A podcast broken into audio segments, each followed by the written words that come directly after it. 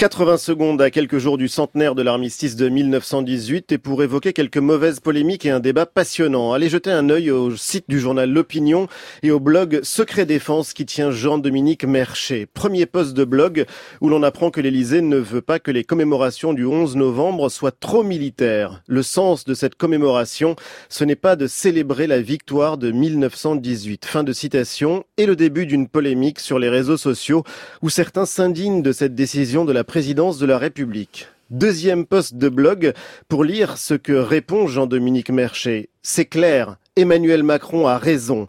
D'abord parce qu'il y aura bien sûr des hommages aux combattants de 14-18.